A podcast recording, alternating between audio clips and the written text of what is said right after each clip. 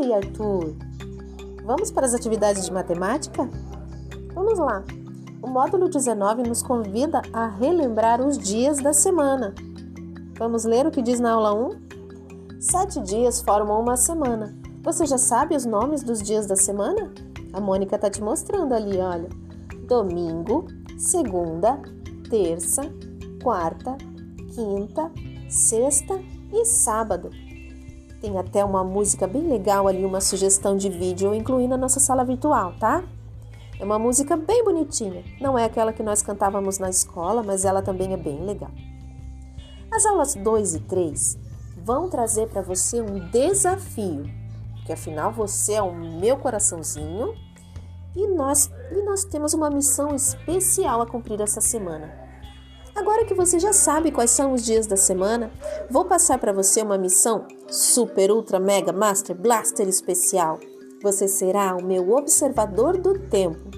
A sua missão é recortar, recortar como está o tempo e colar em cada dia da semana. Como assim, professora? Pirou, ficou lelé? Não.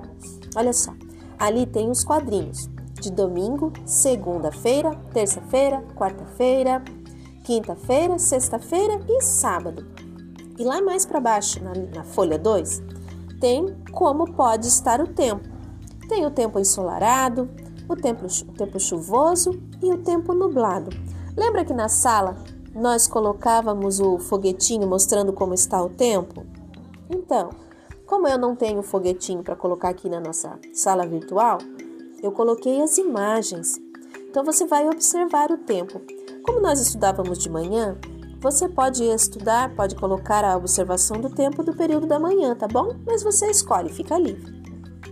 Então, por exemplo, segunda-feira amanheceu como? Bom, hoje é segunda, né? Ontem você lembra como estava o tempo?